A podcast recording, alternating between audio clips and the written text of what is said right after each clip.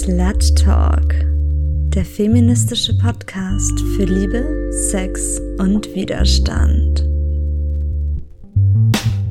In der heutigen Slut Talk Folge geht es um Männer. Und zwar um Männer, die Opfer von sexualisierter oder häuslicher Gewalt geworden sind. In dieser Folge kommen betroffene Männer zu Wort.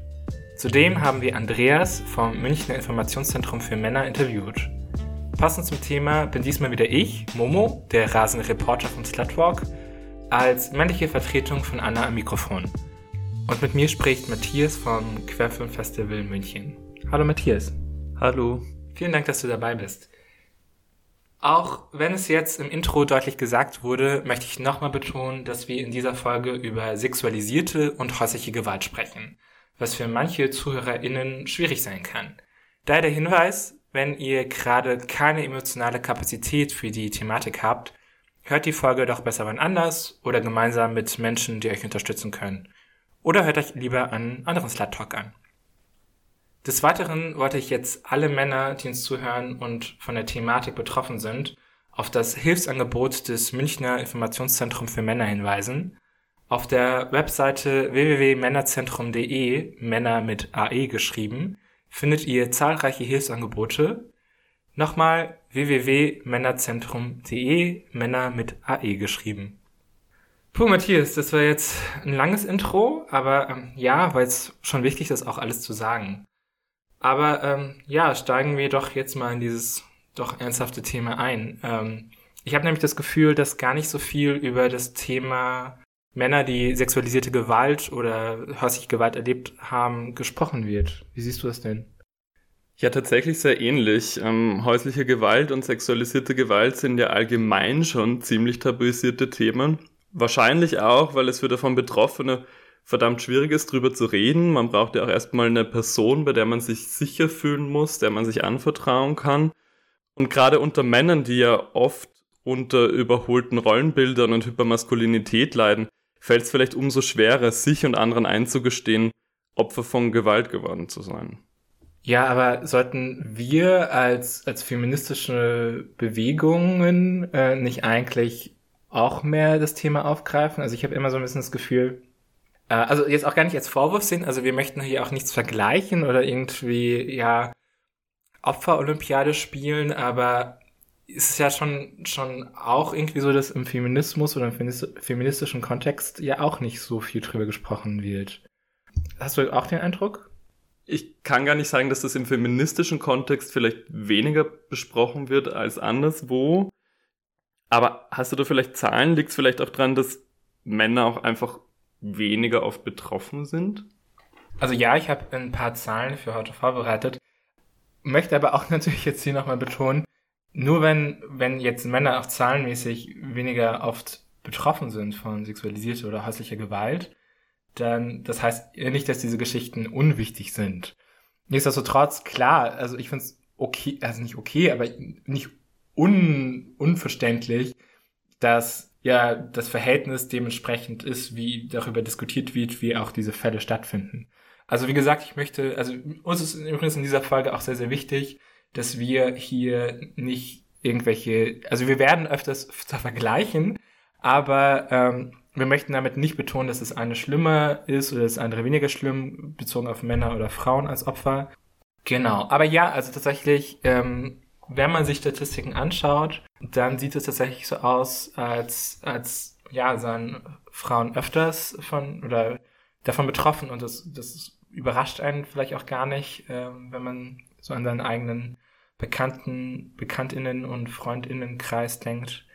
Reden wir vielleicht als erstes mal über häusliche Gewalt. Also eine Zahl, die man da öfters hört, ist tatsächlich äh, 18,7 Prozent. Äh, 18,7 Prozent der Menschen, die häusliche Gewalt bei der Polizei anzeigen, sind Männer. Allerdings muss man auch sagen, äh, das ist eine Zahl von einer Studie von 2004. Ich habe jetzt auch ein bisschen recherchiert und auch jetzt in neuesten Artikeln und Seiten mit Hilfsangeboten auch nichts anderes gefunden. Also grob kann man sagen, ähm, jede fünfte Person, die von häuslicher Gewalt betroffen ist, ist, ist männlich. Was man auch noch dazu sagen muss, es gibt wahrscheinlich eine hohe Dunkelziffer. Also Männer geben oft diesen Opferstatus nicht so zu, weil ja, wahrscheinlich wegen diesen verquerten Rollenbildern. Gibt es da sonst irgendwelche Unterschiede äh, im Punkto häuslicher Gewalt zwischen Männern und Frauen? Man geht davon aus, dass Männer vermehrt von sogenannter seelischer Gewalt betroffen sind. Ich finde diesen Begriff nicht so cool, ehrlich gesagt. Äh, aber genau, also sie werden eher von ihrem Partner oder ihrer äh, Partnerin äh, kontrolliert, vom Freundeskreis weggehalten, bedroht, gedemütigt oder auch erpresst. Sie werden auch körperlich angegriffen und auch sexualisierte Gewalt kommt vor. Zum Beispiel, dass Männer durch emotionalen Druck zum Sex gedrängt werden, obwohl er das nicht möchte. Ich würde sagen, wir könnten jetzt auch gleich einen Betroffenen äh, zu Wort kommen lassen. Ich hatte ein Interview mit Jakob. Jakob war verheiratet und hat in dieser Ehe ähm, häusliche Gewalt erlebt. Äh, dazu habe ich mit ihm gezoomt und das könnten wir jetzt doch uns das erstes Mal anhören. So, ich bin jetzt hier in Zoom mit Jakob. Hi Jakob. Grüß dich. Äh, woher ich Jakob kenne, das will ich an dieser Stelle gar nicht ausführen. Aber er ist heute ein geeigneter Interviewpartner, denn äh, Jakob hat in seiner ersten Ehe häusliche Gewalt erfahren und kann uns ein bisschen davon berichten, wie es ihm damit ergangen ist. Vielen Dank, dass du so offen jetzt mit uns redest. Gerne. Jetzt habe ich in deiner Vorstellung gleich schon von häuslicher Gewalt gesprochen. Würdest du denn sagen, dass der Begriff so passt für das, was du erfahren hast? Ich denke schon, ja. War es denn schwierig für dich, diesen Begriff zu akzeptieren? An dem Begriff würde ich mich gar nicht unbedingt aufhängen. Es ist eher die Tatsache an sich, die es schwierig macht. Also das, was passiert, zu akzeptieren. Die Begrifflichkeit ist nicht so wichtig gewesen für mich. Hm. Da magst du mal ein bisschen einfach erzählen, was dir in deiner ersten Ehe so passiert ist? Ja, ich wurde tätlich angegriffen. Ähm, mir wurden größere physische Verletzungen zugefügt, natürlich auch psychische Verletzungen. Um, boah, ja. Wie hat sich das entwickelt? Also, das ist ja ziemlich krass von, von einer man hat sich ja irgendwann mal das Ja-Wort gegeben und dann hat sich das wahrscheinlich also muss es ja an einem bestimmten Punkt sich ziemlich krass geändert haben. Gab es da irgendwie so einen Auslöser oder war das ja so ein schleichender Prozess? Es ist am Anfang ein, ein schleichender Prozess gewesen. Man wird von Familie, von Freunden ein Stück weit isoliert. Ähm, oft so, wenn man mit Freunden was machen möchte, dann wird von der Partnerin was ganz Wunderbares, Alternatives vorgeschlagen, wo man am Anfang natürlich sehr gerne drauf eingeht. Und irgendwann nach einem Dreivierteljahr merkt man, dass man eigentlich mit niemandem anderen mehr was macht. An dem Punkt habe ich dann begonnen, mich dagegen ein Stück weit zu wehren und dann wurde es unangenehm. Die Erkenntnis, dass man wenig mit anderen macht, die kam dann schon ein Stück weit selber kam aber auch dann natürlich Input von, von der Familie, von, von guten Freunden. Und ja, also das war dann so der Moment, wo man dann versucht, ein bisschen was dagegen zu machen. Und dann ist es eben in, in physikalische Gewalt umgeschlagen. Und ab dem Moment ist man dann einfach in ein Stück weit in der Schockstarre und tut gar nichts mehr. War es dann schwierig, als dann zum ersten Mal was passiert ist, was Richtung körperliche Gewalt geht, da mit jemand Drittes drüber zu sprechen?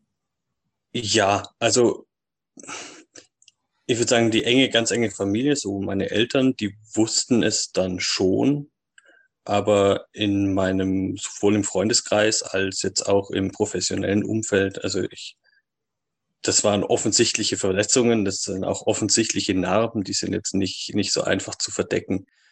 Ähm, da hat man sich dann einfach eine Geschichte ausgedacht, wie es zu dieser Verletzung hat kommen können. Also hast du dich dafür geschämt, was dir da passiert? Ein Stück weit. Also Scham, Scham ist, ist vielleicht nicht hundertprozentig der richtige Begriff. Es ist ein nicht wahrhaben wollen da gehört Scham bestimmt dazu, da gehören ja so die, die zerstörten Träume dazu, da gehört auch ein Stück weit sich nicht damit auseinandersetzen wollen dazu. Das ist so ein bisschen der Stolz, das ist ja, auch Scham. Das ist vor allem, ja, die, man realisiert, dass man sich selber so ein Stück weit verloren hat, dass man die Kontrolle eben verloren hat über, über den eigenen Körper. Und das ist nichts, was man mit anderen Leuten teilen möchte. Wie hat denn dein Umfeld reagiert? Geschockt, ähm, auch ein Stück weit hilflos. Ähm, meine Familie hat so die Philosophie vertreten, sie sind für mich da, aber ich muss selber entscheiden, dass ich gehe. Und ähm, das war vielleicht an manchen Stellen der falsche Ansatz, an anderen Stellen war es bestimmt auch der richtige Ansatz. Aber das hat es für mich sehr schwer gemacht, einfach dadurch, dass ich extrem isoliert war. Ich habe in einer ganz anderen Stadt gewohnt. Ich hatte da eigentlich niemanden bis auf meine Frau. Und dann tatsächlich die Kraft zu finden, zu gehen, ähm, war nicht so einfach. Ich war ähm, zwei, dreimal bei, bei so einer Notfallpsychologischen Betreuung. Ähm, das hat durchaus geholfen. Das hat aber, das klingt blöd, aber es hat eher geholfen, mit der Situation zurechtzukommen, als an der Situation etwas zu ändern. Ähm, und wie ist diese ganze Sache geendet? Geendet hat es tatsächlich damit, dass ich irgendwann ähm, jemanden kennengelernt habe, wo ich mich getraut habe zu öffnen und der mir dann einfach die Kraft gegeben hat zu gehen, der mir Möglichkeiten aufgezeigt hat. Ähm, ja, einfach eine, eine Ausstiegsoption gegeben hat. Und ähm, das hat mir dann eben die, die Option gegeben, da, da einen Schlussstrich zu ziehen. Was ich jetzt nochmal nochmal konkret nachfragen wollen würde, ist, hattest du das Gefühl, dass das irgendwie einen Einfluss hatte, dass es bei dir, dass bei euch die Rollen genau umgekehrt waren? Ja, das Gefühl hatte ich schon. Ähm, also Freundinnen von ihr beispielsweise ähm, haben eher zum Teil dann sogar noch Verständnis für sie geäußert. Und sie bemitleidet, wie sie jetzt mit dieser Situation zurechtkommt, wo sie jetzt ja potenziell auch von mir rechtlich belangt werden könnte. Ähm, sie hat ein Kind in die Ehe mitgebracht, das war deswegen auch eine schwierige Situation. Ähm, das heißt, sie hat da zum Teil Zuspruch bekommen an der Stelle, wo der dich angebracht war. Und ich glaube, dass das andersrum definitiv nicht passiert wäre. Verstehe. Eine letzte Frage hätte ich noch. Wie hat denn diese ganze Situation deine weiteren Beziehungen, die du so im Leben hattest, beeinflusst? Ich bin ein Stück weit dankbarer für Kleinigkeiten. Also Dinge, die man, die, die ich früher als, als selbstverständlich irgendwie erachtet habe, die fallen, die fallen mir jetzt auf. Und also, das klingt perfide, aber retrospektiv hat mir, hat es mir durchaus auch ein Stück weit geholfen oder dir geholfen ist das falsche Wort, aber es hat mich empfindsamer gemacht für, für echte Zuwendung und für echte, ja, das Gefühl von echter Geborgenheit. Ähm, das Gefühl, dass jemand wirklich für einen da ist. Ja, freut mich zu hören, dass, dass dass wenigstens dass auch so eine krasse Geschichte irgendwie dazu geführt hat, dass ja man so kleine Momente vielleicht ein bisschen mehr genießen kann. So, das war's schon. Ähm, vielen Dank für diesen Einblick. Ähm, danke, dass du so offen warst. Sehr gerne. Ja, krass. Also ich bin da jetzt nicht der Experte, aber das klingt für mich schon nach einem relativ klassischen Fall. Also gerade so der Teil mit sich isolieren oder isoliert werden, ähm, in so eine Abhängigkeit geraten. Vor allem fand ich es auf jeden Fall auch extrem nachvollziehbar. Also gerade dieser Teil mit nicht wahrhaben wollen und auch diese Scham, die damit einhergeht, die Kontrolle verloren zu haben. Also das fand ich persönlich auch ja, sehr nachvollziehbar. Und der Part dann auch, wo er darüber spricht, dass äh, Freundinnen seiner Partnerin sich tatsächlich mit ihr teilweise solidarisiert haben oder Mitleid hatten mit ihr auch das hängt ja ganz stark mit dieser Macht zusammen, äh, die in solchen Abhängigkeitsverhältnissen oder in solchen ja, toxischen Beziehungen äh, immer wieder zum Tragen kommt. Andererseits denke ich auch, dass Jakob zum Beispiel nicht ganz so krass von diesen Rollenbildern äh, negativ beeinflusst werden. Also ja, also das scheint ja jetzt nicht so ganz krass das Thema für ihn persönlich gewesen zu sein, dass es jetzt besonders schlimm war, dass es jetzt gerade die Frau war, sozusagen. Was ich auch ganz interessant finde, ist, dass Jakob auch erst Hilfe gesucht hat, als es zu spät ist. Das scheint auch, also habe ich auch gelesen, dass das ein typisches Motiv ist, dass Männer erst an einem Punkt Hilfe suchen, äh, wenn, ja, wenn alles hinüber ist, während das scheinbar bei, also Frauen schon früher sich trauen, Hilfe zu suchen. Ja, auch allgemein tatsächlich. Ich denke mir, wenn du mit deinem Partner, deiner Partnerin doch einige Jahre deines Lebens verbracht hast, eben, also wie er sagt, willst du es nicht wahrhaben, verdrängst es irgendwie und willst, du liebst die Person ja meistens tatsächlich noch. Also auch wenn sie dir Gewalt oder zufügt oder dir schadet, willst du sie nicht verlieren und versuchst es noch irgendwie zu retten, auch wenn es da gar nichts mehr zu retten gibt. Und tatsächlich diese Person, die du liebst, zu gefährden und diesen Schritt zu machen, dich von ihr zu trennen, das ist echt super schwierig und kann ich echt nachvollziehen, warum man da auch so lange zögert. Wir haben ja auch eben gesagt, dass, dass Männer in aller Regel erstmal von einer Art seelischen Gewalt getroffen sind. Und ich kann mir auch vorstellen, dass es halt einfach subtiler ist. Also ich kann, also ich glaube, Gewalt ist, was, was, was ich meine, so eine Art Grenze. Und ich glaube, wenn Frauen merken, okay, diese Grenze wurde gerade überschritten, dann sind die raus. Aber so dieses, diese, dieser kleine Psychoterror, sage ich mal, der, der vielleicht eher in heterosexuellen Beziehungen gegenüber Männern ausgespielt wird, der, ähm, ja, fällt halt nicht so auf oder man denkt, das ist ja halb so wild oder, ja, man, man nimmt das nicht so ernst und vielleicht gibt einen auch das, das Umfeld, dass es nicht so ernst genommen wird. Ich glaube, wir sollten uns jetzt erstmal ein bisschen Musik können und ähm, ja, ich habe mir extra einen Song ausgesucht, den du gerne magst, deswegen solltest du ihn auch äh, ansagen dürfen. Ja, das ist der wunderbare Song Cellophane von FK Twigs. Ein Song, der sich diesem subjektiven Gefühl widmet, nicht gut genug zu sein, gerade in einer Partnerschaft und was dann passiert, wenn noch Druck von außen dazu kommt. Bis gleich kommen wir eigentlich gerade nochmal zu, zum nächsten sehr, sehr krassen Thema. Also männliche Opfer von sexualisierter Gewalt. Ich wollte erstmal schauen, wie häufig kommt das eigentlich vor. Und ich habe mal einen Blick in die polizeiliche Kriminalstatistik von 2019 geworfen. Und da werden alle Opfer aufgelistet von, von Straftaten gegen die sexuelle Selbstbestimmung.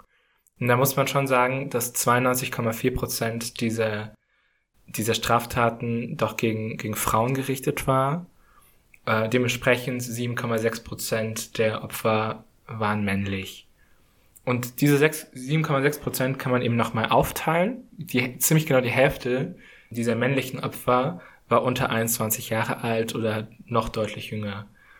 Und ja, also wenn ich ehrlich gesagt an, an Männer denke, die Opfer von sexualisierter Gewalt geworden sind, denke ich oft auch eher so an Geschichten dass Kinder Opfer von Pädophilie geworden sind. Nicht so wahnsinnig viele erwachsene Männer sind davon betroffen.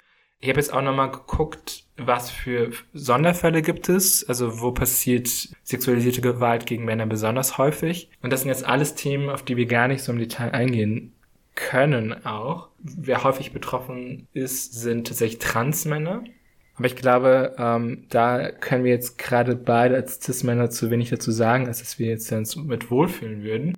Aber da möchte ich jetzt auch unsere Zuhörende aufrufen, wenn ihr darüber reden möchtet, wir könnten da auch eine neue Slut Talk Folge dazu machen. Zwei andere Punkte sind, dass Männer auch besonders häufig Opfer werden, wenn es irgendwie in einem Kriegs- oder Folterkontext ist, was jetzt auch nicht alltäglich ist, sage ich mal. Oder Gott sei Dank nicht alltäglich. Aber das ist jetzt auch so eine, so eine Sonderform, da geht es auch mehr um Macht als, äh, also bei sexualisierter Gewalt geht es oft um Macht. Hier besonders ist jetzt aber auch ein Sonderfall, über den ich gar nicht so im Detail sprechen wollte. Und auch über Sexarbeit wollte ich gar nicht so viel sprechen. Ich wollte jetzt hauptsächlich, in diesem Podcast reden wir über sexualisierte Gewalt gegen Männer eher im einem Alltag, inwiefern man das auch als Alltag betiteln möchte. Wie du schon angesprochen hast, das klingt ja jetzt gar nicht mal so krass viel, aber wie sieht's da mit der Dunkelziffer aus? Also ich kann mir durchaus vorstellen, ähm, dass es einige, einige männliche Opfer gibt, die die Taten auch gar nicht erst melden. Ja, man geht davon aus, dass Männer sich sogar noch mehr schämen äh, oder noch mehr Hindernisse haben, sowas zur Anklage zu bringen als, als Frauen. Und Frauen klagen schon selten an. Zum einen ist es so ein bisschen, dass Männer die Opfer von, von Frauen geworden sind, dass sie sich ja so entmännlicht fühlen davon. Also dass sie, ähm, ja, weil eben gerade diese Rollenverteilung so unterschiedlich geworden ist.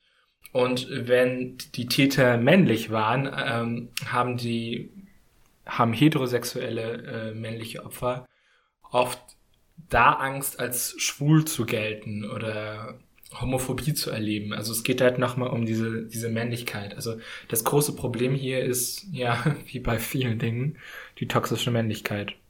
Ich meine, wir wissen ja alle, dass wir leider in einer patriarchal geprägten Gesellschaft leben und da ist es scheinbar, und das hängt jetzt ganz stark mit diesem Schamgefühl auch zusammen, für einen Mann die größte Demütigung, wie eine Frau behandelt zu werden. Also gerade so tatsächlich im sexuellen Kontext.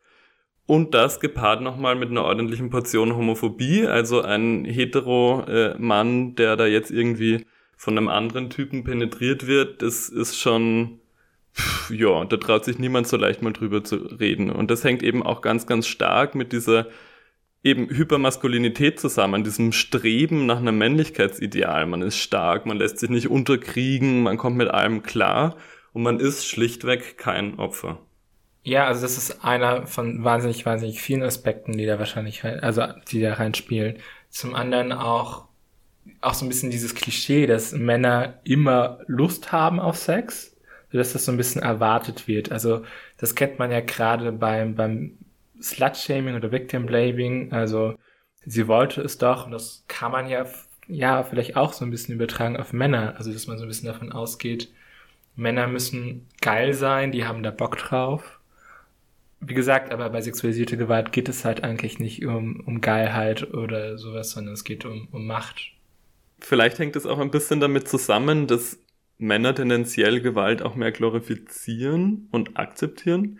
Also ich kann mich erinnern, Schule und Kindergarten, und das gehe ich davon aus, dass das heute zum Teil vielleicht auch noch der Fall ist, eine Prügelei unter Jungs, das gilt schon eher als was Positives. Jetzt nicht vielleicht aus Sicht der Kindergartenleitung oder Schulleitung, aber so unter anderen Jungs ist das schon was Cooles. Ne? Man kann sich da behaupten, man äh, beweist so seine Stärke. Ähm, und dann auch, und da kommt jetzt vielleicht so ein bisschen mein Filmeinfluss durch, ich sag mal, Horror und Thriller, wo ganz, ganz explizite Gewalt zu sehen ist, das sind immer noch äh, traditionellen Genres, die bei Männern besser funktionieren. Ähm, aber selbst in einem vermeintlich harmloseren Kontext wie der Komödie gibt's da echt problematische Inhalte. Also Gewalt gegen Männer ist da oft auch ein Witz oder wird als Witz inszeniert und auch dieser Slapstick-Humor, den ich persönlich ja gar nicht so lustig finde, aber der da auch immer wieder zum Einsatz kommt, stellt so die Frage, okay, wann ist es noch irgendwie lustig über Gewalt zu lachen, wann nicht mehr? Wo ist da die Grenze? Also wenn wir über Medien und Medienklischees sprechen, fällt mir immer diesen ganz schreckliche, diesen ganz schrecklichen jo Joke in Anführungszeichen ein über diese runtergefallene Seife in der Gefängnisdusche und ja, dann kommt der andere Häftling, Häftling, ja, und äh, ja, penetriert einen da einfach äh, und das ist dann so super lustig und darüber wird dauernd, ach, keine Ahnung, ist einfach so geschmacklos. Ja, kannst du über mehr solche Beispiele was sagen? Also tatsächlich gerade in dem konkreten Fall mit der runtergefallenen Seife, das ist mir früher gar nicht so aufgefallen, wie oft das eigentlich vorkommt. Äh, und zwar querbeet von Animationsfilmen, teilweise in Kinderfilmen ist das schon zu sehen, bis halt eben in den äh, etwas schmutzigeren amerikanischen Komödien. Und diese Witze ähm, nehmen ja auf ganz, ganz viele Problematiken irgendwie Bezug. Einerseits, wie schon vorhin angesprochen, dieser Teil mit der Entmännlichung. Also da gibt's oft irgendwie in Filmen und Serien sensiblere Männerfiguren, äh, die eben mehr so einem stereotypisch weiblichen Rollenbild vielleicht auch entsprechen und dafür abgestraft werden. Gepaart ist das eben mit einer dicken Portion Homophobie, also diese Demütigung, okay, dieser Typ, der sich da nicht behaupten kann, der so ein bisschen unter Anführungszeichen weiblicher wirkt, ähm, der wird da jetzt Opfer sexueller Gewalt. Und das soll dann witzig sein. Oft zum Einsatz kommt es dann auch nochmal irgendwie in puncto Polizeigewalt. Also es gibt da Krimiserien von CSI bis Mentalist, wo dann sexualisierte Gewalt im Gefängnis oft auch irgendwie so als Druckmittel verwendet wird. Auch oft witzig inszeniert und gerechtfertigt damit, ja klar, das ist ein Verbrecher, der bekommt ja nur, was er verdient. Und dann auch nochmal oft in eine wichtige Grundlage für diese Witze, der Geschlechtertausch. Also Frauen, die Männern gegenüber übergriffig sind, solche Szenen, das wird super übertrieben und absurd dargestellt. Also mir fällt da beispielsweise ein, diese trashige Komödie Kill the Boss, wo Jennifer Aniston ihren Angestellten echt den ganzen Film über extrem zu Leibe rückt und belästigt und schließlich auch vergewaltigt. Das wird die ganze Zeit witzig äh, dargestellt und verharmlost den Umstand. Ähm, das fällt mir überhaupt dann auf, also jetzt auch im Falle von Jennifer Aniston, wenn die Täterinnen ähm, als konventionell attraktiv gelten, dann wird das oft nicht ernst genommen. Äh, dann gibt's vielleicht noch ein Ja gut gemacht oder Glückwunsch von anderen Männerfiguren in dem Film. Und das reproduziert, reproduziert halt ganz klar so ein toxisches Männlichkeitsbild, was super, super problematisch ist. Wie auch schon vorher angesprochen, Männer, Männer können immer und Männer wollen immer, ergo eine Vergewaltigung ist eigentlich gar nicht möglich. Und dann auf der anderen Seite ist die Täterin aber nach konventionellen Maßstäben nicht sonderlich attraktiv, dann schwingt auch immer so ein antifeministischer Grundton mit, so von wegen, wie kann's diese unattraktive Frau wagen, da ihre sexuellen Bedürfnisse kundzutun und dann wird eher das der Grundlage des Witzes. Also da schwingt ganz, ganz, ganz viel mit. Alles in allem kommt es dann immer zu so einer Art Verharmlosung, ne? Und darunter leiden dann alle Opfer, unabhängig von ihrem Geschlecht, deren Schilderungen ja oft so schon ohnehin wenig Glauben geschenkt wird, wird das dann in diesen äh, Komödien dann nochmal, wird sich dann in den Komödien dann nochmal so lächerlich drüber gemacht, ist das umso schlimmer. Ich will da auch gar nicht zu sehr in die Tiefe gehen, wenn es interessiert. Ähm, es gibt einen wunderbaren YouTube-Kanal, Pop Culture Detective, der setzt sich in zwei Videos mit insgesamt einer eine Stunde Laufzeit mit der Thematik auseinander. Das kann ich auf jeden Fall nochmal ans Herz legen. Wobei jetzt all diese Standpunkte ja schon irgendwie davon ausgehen, dass das männliche Opfer heterosexuell ist. Dazu muss man aber eigentlich, oder man muss sagen, dass äh, Männer aller sexuellen Orientierungen vergewaltigt werden. Und ja, also wenn ich auch so an die queere Szene denke, ähm, also wir sind jetzt beide queer, oder ich bezeichne mich als queer, du auch, ne? Äh, Matthias nickt, sieht man jetzt im Mikrofon nicht. Da, ja, also einerseits ist die Szene ja doch für seine Toleranz bekannt. Andererseits habe ich auch, also wenn ich jetzt so überlege, so viele Partys, auf die ich gehe, ähm, war es schon irgendwie so normal, leider normal, bekrapscht zu werden. Es ist eigentlich furchtbar, dass ich das jetzt damit auch normalisiere, so in meiner Sprache. Ich, ich mag das Sexpositive in der, in der queeren Szene. So ein Motiv, worüber wir heute reden, öfters reden, ist, dass man immer davon ausgeht, dass Männer Bock haben. Und das kann halt auch zu einer, so einer missverstandenen Sexpositivität führen. Also, dass so Grenzen gar nicht so richtig, richtig wahrgenommen werden. Und ja, also es ist ein bisschen ein schwieriger Übergang, aber ich habe dich ja auch heute zum Talken eingeladen, weil du auch eine Geschichte hast als queerer Mann ähm, und auch so ein bisschen deine Perspektive mit uns teilen wollen würdest. Vielen Dank dafür nochmal. Magst du vielleicht einfach mal kurz zusammenfassen, was dir passiert ist? Ja, also ich will auch gar nicht zu sehr ins Detail gehen äh, und den Vorfall selbst schildern. Also es hat als einvernehmlicher Sex mit einem Mann begonnen und dann ist das in was umgeschwungen, was ich nicht mehr so gut fand, wogegen, wogegen ich mich versucht habe zu wehren, was mir dann tatsächlich nichts geglückt ist. Ähm, ich muss sagen, das ging alles wahnsinnig schnell und ich bin anfangs erstmal in so einem Panikmodus umgeswitcht. Ich habe einfach versucht, aus dieser Situation irgendwie rauszukommen. Das ist mir dann früher oder später auch gelungen und dann bin ich einfach nur weg. Ähm, und habe erstmal auch gar nicht weiter drüber nachgedacht. An dem Tag bin ich allerdings dann gleich nach München gefahren. Also ich war in Wien und bin mit dem Zug nach München gefahren. Das heißt dann vier Stunden im Zug und dann kam das alles irgendwie wieder so hoch. Ich hatte irgendwie Zeit, näher drüber nachzudenken und habe dann erst realisiert, dass das eigentlich alles andere als in Ordnung war und dass mir das auch tatsächlich ein bisschen zu schaffen macht.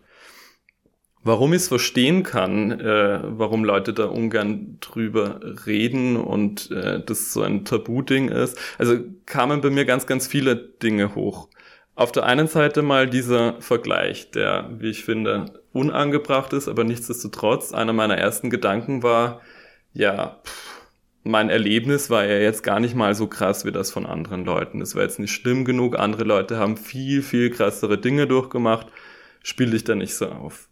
Ein anderer Punkt, der dann dazu kam, gewisse Selbstvorwürfe. Also als überzeugter Feminist hatte ich das immer verinnerlicht und ist auch immer noch so und ich stehe noch immer dazu. Es ist niemals Schuld des Opfers, sondern immer Schuld des Täters.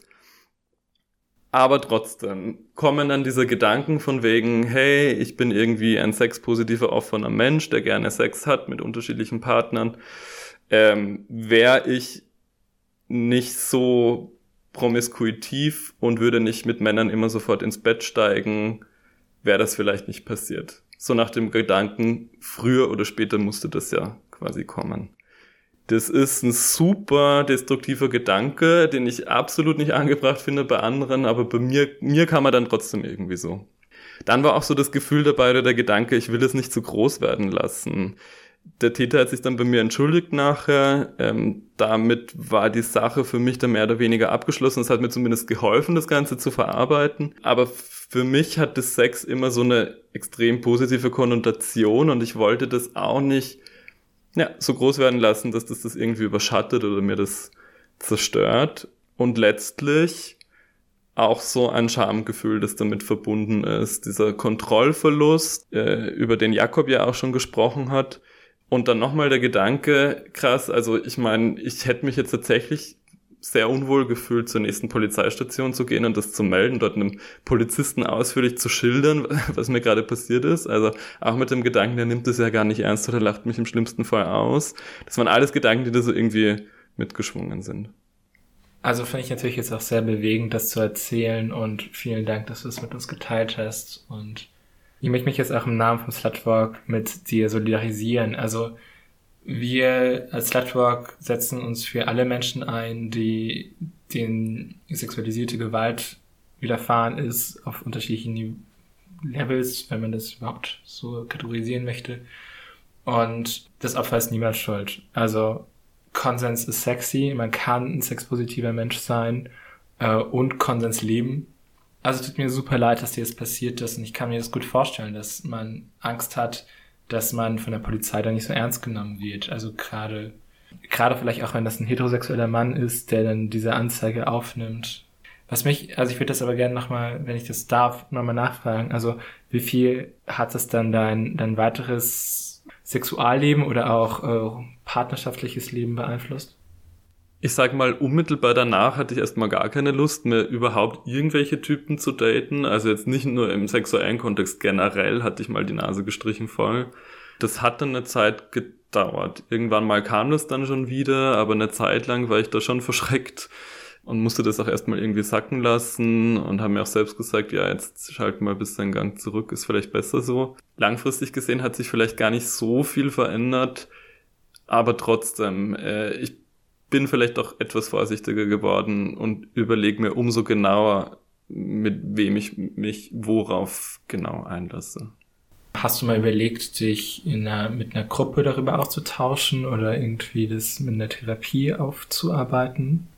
Ich hatte das Glück, an dem Abend, als ich nach München gekommen bin, ähm, oder zu dem Zeitpunkt hat ein Freund bei mir auch gewohnt, dem habe ich mich dann anvertraut und das hat auf jeden Fall mal geholfen, drüber zu reden. Äh, später habe ich dann auch noch mal von einer Freundin gehört, der was sehr ähnliches passiert ist. Also das hat mir enorm äh, dabei geholfen, das irgendwie ja, zu reflektieren. Ich muss dazu sagen, für mich war das jetzt kein extrem traumatisches Erlebnis, also auf jeden Fall ein unangenehmes Erlebnis, aber ich konnte damit umgehen. Insofern hatte ich jetzt nie den konkreten Gedanken, mich tatsächlich da jetzt an, an eine Gruppe zu wenden. Also da hat mir der Beistand so im freundschaftlichen Kontext gereicht. Ähm, aber ich wusste, dass es diese Gruppen gibt und war auch sehr froh drum, quasi diese Möglichkeit da auch noch zu haben. hätte das nicht ausgereicht. Ja, freut mich zu hören, dass du da aufgefangen wurdest. Leider haben nicht alle Männer den Freundeskreis vielleicht auch, wenn der ebenfalls toxisch ist, jemanden da aufzufangen. Und glücklicherweise gibt es auch ähm, Hilfsangebote, auch hier in München. Und ich habe mich auch unterhalten mit dem Sozialpädagogen Andreas vom Münchner Informationszentrum für Männer. Und ja, ich würde mal vorschlagen, wir hören uns einfach mal das Interview an. Ich bin jetzt hier in Zoom mit Andreas. Danke dir, Andreas, dass du mit uns sprichst. Ja, gerne. Ähm, auch gerne zu dem Thema.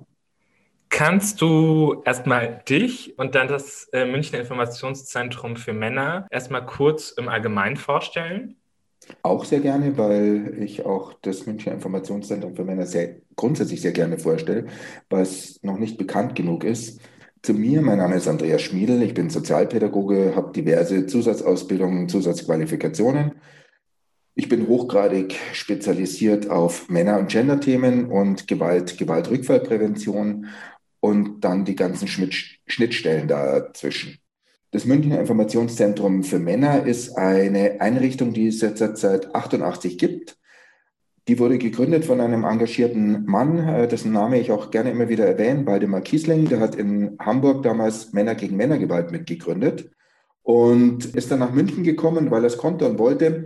Der Waldemar hat ähm, das MIM gegründet, Münchner Informationszentrum für Männer.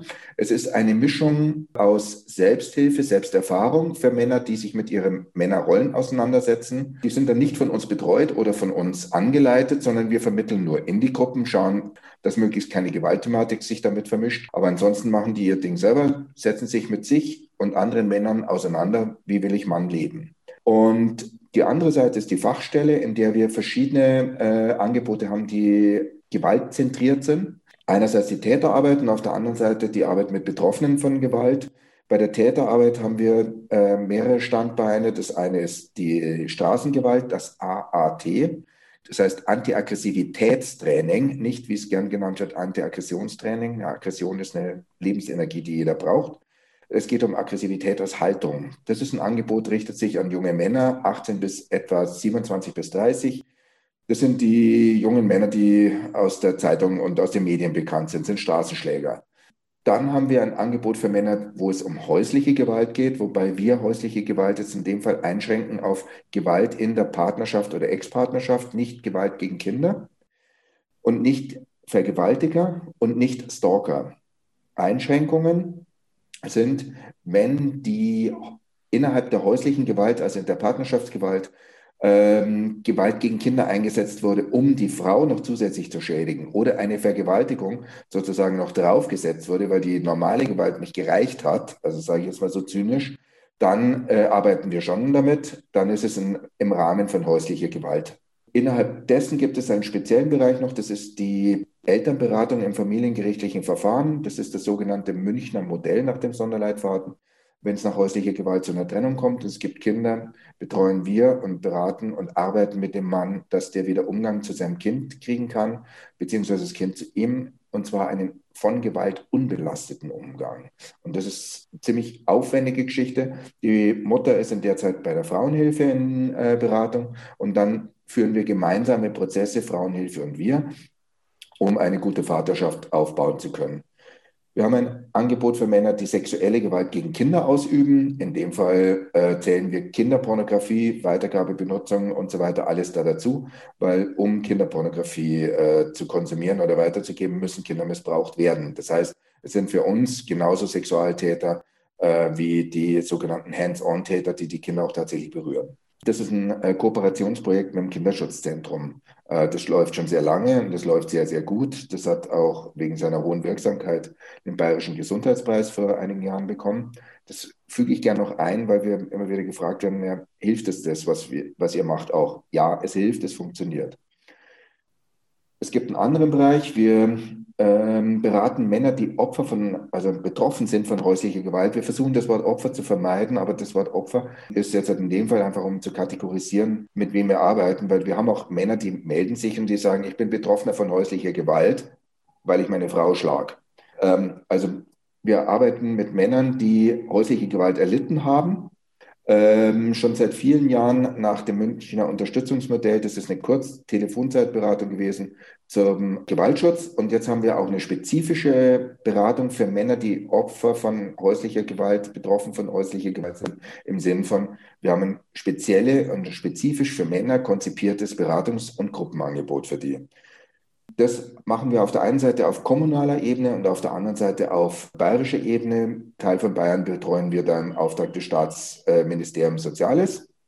Ähm, das machen wir in der Täterarbeit auch. Häusliche Gewalt, da haben wir auch einen Teilauftrag vom Staatsministerium. Zusätzlich zu dem Ganzen haben wir noch ein Angebot für Männer, die in der Kindheit von sexueller Gewalt betroffen waren. Und wir haben über mehrere Jahre die Opfer der Regensburger Domspatzen äh, betreut. Das hat allerdings Regensburg, das Bistum, dann irgendwann wieder für, jetzt ist dann mal gut, äh, erklärt und hat es auch wieder eingestellt, was ich persönlich schade finde und auch zu früh. Aber es meine Meinung. Gut, ähm, Überblick zu dem, was wir tun. Ja, dann erstmal vielen Dank für auch eure ausführliche und wichtige, wichtige Arbeit, die ihr da leistet. Jetzt würde ich gerne auf einen bestimmten Punkt eingehen, den du gesagt hast, und zwar, dass ihr den Begriff Opfer vermeidet. Das ist so eine Diskussion, die wir in Slutblock auch immer haben. Wir bezeichnen oder benutzen den Begriff Opfer, weil wir sagen, wir müssen den Begriff nutzen, um so eine Opfer-Täter-Unterscheidung auch wirklich klarzustellen. Ich kann mir aber andererseits auch vorstellen, dass viele Männer sich gar nicht so gerne selbst als Opfer bezeichnen. Wie ist denn dein Eindruck? Es sind zwei Ebenen, um die es da jetzt geht. Es ist eine politische Ebene und es ist eine persönliche Ebene. Ähm, in bestimmten Situationen auf der politischen Ebene müssen wir das Kind beim Namen nennen. Wir müssen das bezeichnen, was passiert und da gehört das Wort Opfer dazu. Auf der persönlichen Ebene kann das schwierig sein, wenn eine Person von äh, einer Gewalt betroffen ist, eine Opfererfahrung macht und ich sie jetzt festschraube auf ihren Opferstatus, dann wiederhole ich den Vorgang, indem ich sie jetzt nur noch in diesem Zusammenhang sagen, anspreche und sehe und mit ihr arbeite. Deswegen heißt auch die Frauenunterstützung Frauenunterstützung und nicht Frauenopferarbeit. Und das hat einen Sinn. Auf der anderen Seite macht die Frauenunterstützung die Arbeit mit den Opfern, weiblichen Opfern von häuslicher Gewalt. Und wir arbeiten mit den männlichen Opfern von häuslicher Gewalt, ohne sie auf diesen Begriff sozusagen festzunageln. Ja, super, vielen Dank, kann ich gut nachvollziehen. Wir benutzen jetzt oder haben in dieser Folge jetzt auch den Begriff Opfer durchgängig benutzt, würde ich jetzt auch weiterhin so machen. Und das wäre auch meine weitere Frage. Kann jeder Mann Opfer von sexualisierter oder häuslicher Gewalt werden oder gibt es Faktoren, die die Taten begünstigen? Ähm, ich gebe zwei Antworten dazu. Das eine ist, es gibt in allen Schichten, in allen Einkommens- und Bildungs- und sozialen Gruppen Täter. Das ist so. Aber nicht jeder Mann wird zum Täter. Also da braucht es dann schon nochmal individuelle äh, Hintergründe, neben dem, dass wir in einem Patriarchat leben und dieses Patriarchat häusliche Gewalt sozusagen als Voraussetzung irgendwo hat. Und bei männlichen Opfern von häuslicher Gewalt würde ich jetzt erst einmal davon ausgehen, dass nicht alle Männer Opfer von häuslicher Gewalt werden, sondern es braucht bestimmte soziale Strukturen und individuelle Strukturen. Auf der anderen Seite kann es auf einer bestimmten Ebene auch jedem Mann passieren, aber eingebunden in diesen politischen Kontext. Das heißt, grundsätzlich sind Männer in unserem Gesellschaftssystem der, auf der dominanten Seite. Das wiederum hat dann später in der pädagogischen oder in der psychologischen, psychosozialen Arbeit was damit zu tun, wie wir mit ihnen arbeiten, weil da nämlich dann ein Widerspruch auftaucht. Ich kann mir dann auch vorstellen, wenn Männer eher auf dieser dominanten Seite gelesen werden, dass Männern oft eine Mitschuld gegeben wird. Also nach dem Motto, was hast du denn deiner Partnerin denn angetan, dass sie so ausgetickt ist? Ist es oft so, dass oder dass es nicht so einfach ist, in diesen Fällen zu entscheiden, wer ist Opfer, wer ist Täter? Ist das oft eine kompliziertere Dynamik, als man sich jetzt so vorstellt? Es ist auf jeden Fall nicht schwarz-weiß. Also aus der Täterarbeit, aus Jahrzehnten Täterarbeit, wissen wir fundiert und auch wissenschaftlich hinterlegt, dass die Gewaltdynamik sehr komplex sein kann. Was aber wichtig ist, ist, dass ich die Gewaltdynamik erkenne und mit ihr arbeite. Und wenn wir mit einem Mann arbeiten, der Opfer von häuslicher Gewalt ist, schauen wir erst einmal, erstens ähm, haben wir ein, ich nenne es bewusst so, reines Opfer da oder gibt es eine Dynamik wechselseitige Gewalt oder ist es eventuell sogar eine Schutzbehauptung, die unterdrückt mich letztendlich, um das zu rechtfertigen, was er ihr antut. Also wir, wir haben da mit verschiedenen Kategorien zu tun. Wenn ich jetzt auf die reine Opferseite gehe, wir haben jetzt gerade sozusagen als Pilot eine erste Gruppe äh, für solche Männer gestartet. Da würde ich als ersten Eindruck mal sagen, diese Männer sind in Beziehungsdynamiken erst einmal verfangen, in denen sie sich der, den Angriffen der Frau nicht zur Wehr setzen können. Und die sind von erniedrigend beleidigend, entwertend, sexistisch bis zu körperlichen Angriffen. Um in diesem Bereich jetzt mit den Männern arbeiten zu können, ist es einfach nochmal wichtig, dass der Anspruch an einen Mann im Patriarchat ist, du hast dominant zu sein. Wenn überhaupt, dann bist du der Täter. Und wenn überhaupt, dann bist du derjenige, von dem es ausgeht.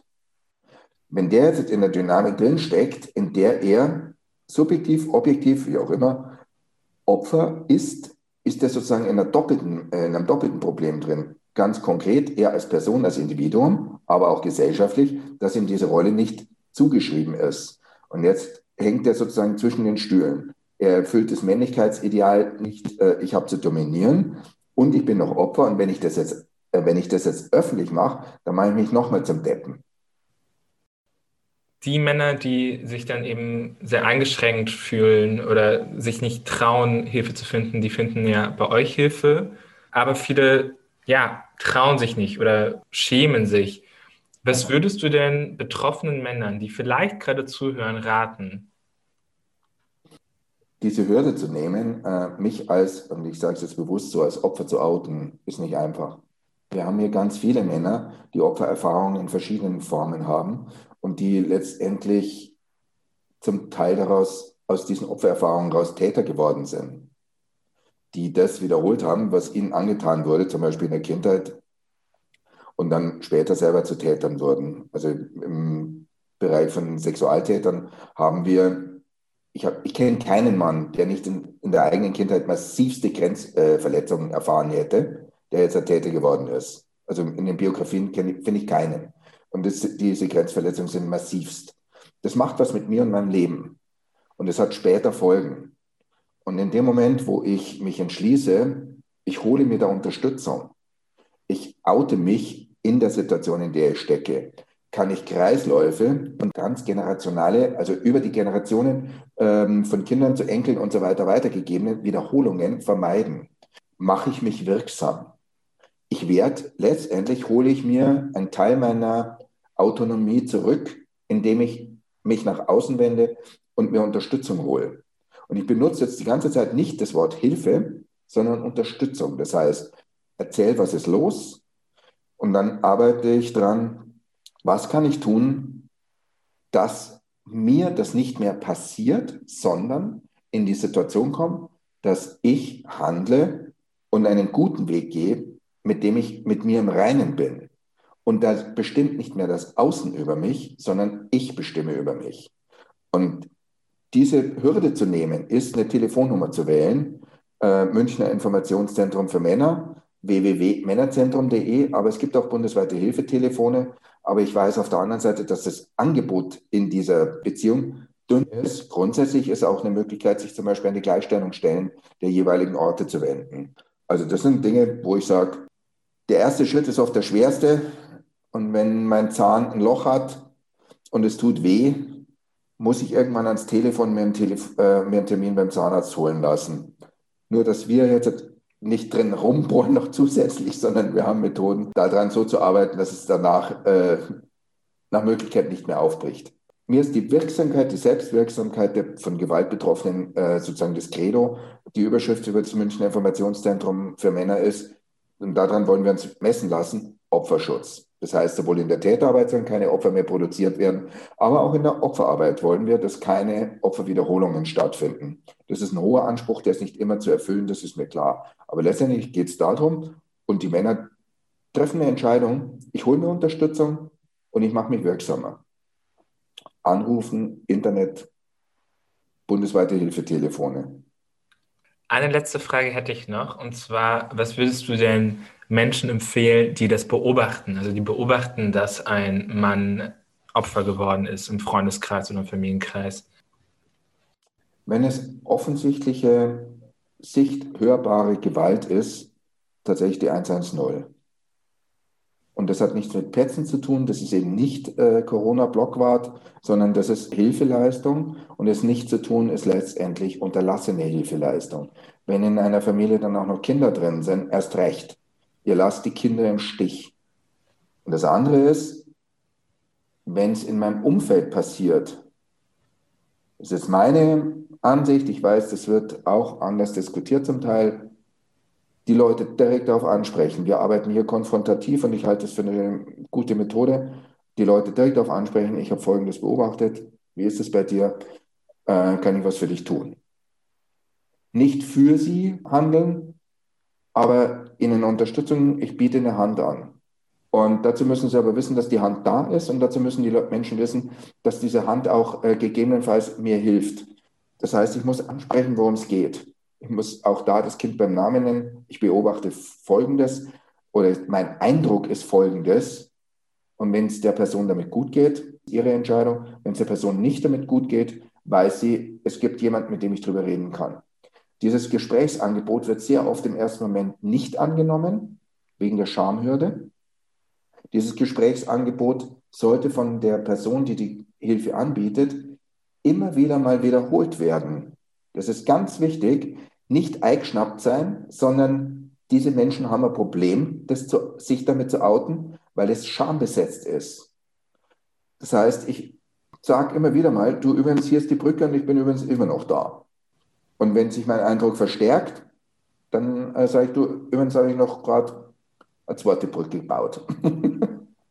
also wenn du magst, komm rüber. Ja, vielen Dank für diesen Rat. Also an alle Zuhörenden, ich hoffe, dass wir jetzt ein bisschen sensibler mit dieser Thematik umgehen. Und vielen, vielen Dank, Andreas, dass du dir Zeit genommen hast für einen Einblick in eure Arbeit. Vielen Dank für das Interview. Vielleicht war es hörbar, ich bin Überzeugungstäter. Ich will, dass dieses Thema transportiert wird. Und ich bin von daher dankbar um diese Art von Interviews. Freue mich sehr. Super spannendes Interview. An alle Zuhörer, ihr findet mehr Infos und Kontakt über www.männerzentrum.de, Männer mit AE. So, obwohl wir so intensiv gesprochen haben, habe ich das Gefühl, dass wir das Thema gerade mal angekratzt haben. Ja, absolut. Ich hoffe, ihr habt dennoch Denkanstöße mitgenommen und wenn ihr mit Slutwalk zusammen euch mit Opfern solidarisieren wollt, egal ob Männer oder Frauen oder alles dazwischen, dann kontaktiert uns doch auf Social Media, äh, Slutwalk München auf Facebook, äh, Slutwalk-München auf Instagram. Danke dir, Matthias, dass du mit mir getalkt hast und nochmal danke für deine Offenheit. Na klar, kein Problem. Die nächste Slutwalk-Folge gibt es dann am 22. April hier auf Radio Lora 92.4 und wie immer auch auf Spotify und YouTube. Und ansonsten würde ich sagen, bis dann und bleibt schlampig.